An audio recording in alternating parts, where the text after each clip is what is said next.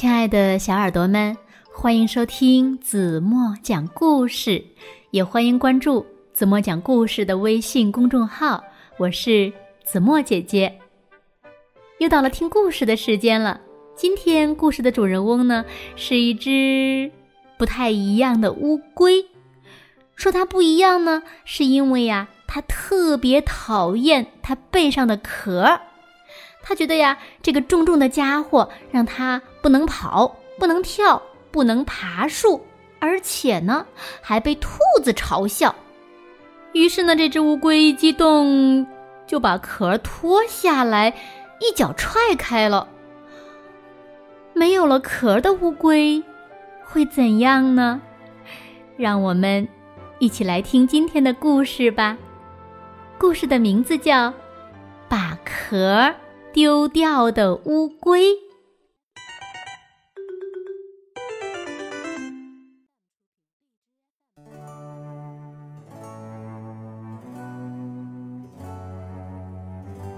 乌龟越来越讨厌背上的壳了。这个壳呢，让它不能蹦蹦跳跳，也不能爬树，还常常被兔子嘲笑是。慢吞吞的乌龟，只要拿掉背上这个重重的壳，我是绝对不会输给兔子的。我讨厌这个壳。乌龟拿掉壳，一脚踢开，咔啦咔啦，乌龟壳从山坡上滚了下去。咚！被踢下山坡的乌龟壳砸中了正在掏蜂蜜的小熊的额头。哦，好疼啊！这是什么东西？小熊捡起龟壳，轻轻的对它吹气。呜呜，龟壳。发出了柔美悦耳的声音。小熊陶醉的闭上眼睛，吹奏起龟壳，美妙的旋律在森林里传开了。小熊很满意这个龟壳笛，决定带回家去。可是呢，小熊手里提了好几罐蜂蜜，回家的路上一不小心又让龟壳滚了出去。咔啦咔啦，龟壳滚呀滚，突然一个弹跳，勾在了树枝上。小鸟们好奇的飞过来看看。你们看，你们看，好棒的房子哦！我们也要进去看看。我也要看，我也要看。小鸟们叽叽喳喳，叽叽喳喳。龟壳里一下子挤进了太多的小鸟，树枝承受不了重量了，咔嚓一声，断掉了。扑通，龟壳又掉进河里了。正在河边玩耍的老鼠们吓了一大跳，慌慌张张的躲到大石头后面。过了一会儿。才小心的探出头来，啊！吓死我了！看，那好像是一艘船呢。哗啦，哗啦，哗啦哗啦，老鼠们把龟壳当作船，神气的在河里向前滑行。哇，真是太酷了！对哦。这艘船太棒了，可是呢，水流越来越急，龟壳船也跟着摇摇晃晃。扑通一声，船翻了，龟壳转呀转，跟着水流飘走了。这个时候的乌龟呢，它呀。开始后悔把壳丢掉了。原来，它午睡的时候柔软的背部被蚊子叮了好几个包，痒得受不了。乌龟想起了它的壳总是保护着它，无论是大热天还是寒冷的夜里，都帮了好大的忙。乌龟四处寻找它的壳，却怎么也找不到。没有壳的我，应该改叫什么名字呢？是？把壳丢掉的乌龟，还是背部被蚊子叮得好痒的乌龟？哦，不对不对，没有壳的我，说不定再也不能叫做乌龟了。那我到底是什么呀？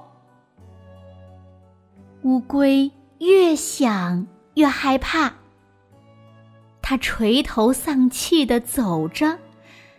突然间，闻到了一股好香好香的味道，是从大树底下的屋子里传来的。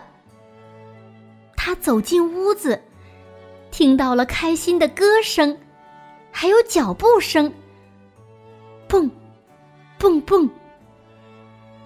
乌龟从窗户往里头一看，啊！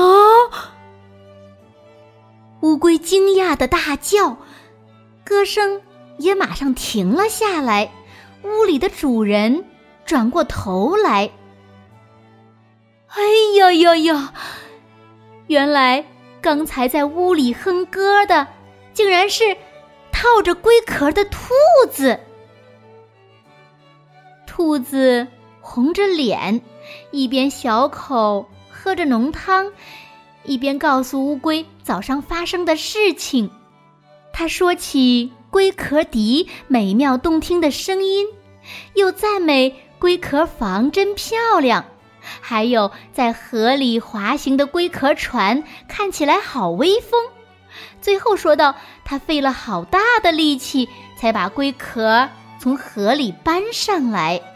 嗯，我很羡慕你有这么酷的一个壳，所以，所以我才老是欺负你。对不起，对不起。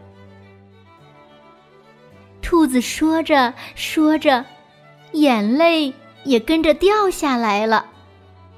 乌龟说：“没关系啦，谢谢你把它从河里搬上来，我才能找回我的壳呀。”乌龟马上钻进龟壳里。开心地说：“哼，我不用改名叫把壳丢掉的乌龟，或者是背上被蚊子叮得好痒的乌龟了，终于变回我自己了。”月光照着乌龟回家的路，也照得龟壳闪闪发亮。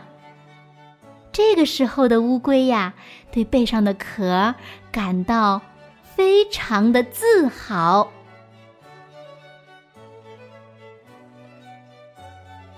好了，亲爱的小耳朵们，今天的故事呀，子墨就为大家讲到这里了。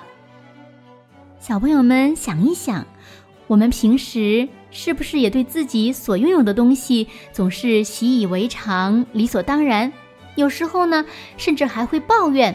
不好好的珍惜，就像故事里的乌龟一样，一直到失去了自己的壳，才知道它的宝贵。所以啊，小朋友们，我们要珍惜我们所拥有的一切，用心去感受它的可贵，然后呢，才能更好的体会到幸福。好了，那今天留给大家的问题是：乌龟从谁那里找回了自己的壳？如果小朋友们知道正确答案，就在评论区给子墨留言吧。好了，今天就到这里吧。如果小朋友们喜欢听子墨讲故事，不要忘了在文末点亮“好看”，也就是原来点赞的位置。你所点的每一个赞，都是对子墨最大的鼓励呢。好了。轻轻的闭上眼睛，一起进入甜蜜的梦乡啦。晚安了，明天见。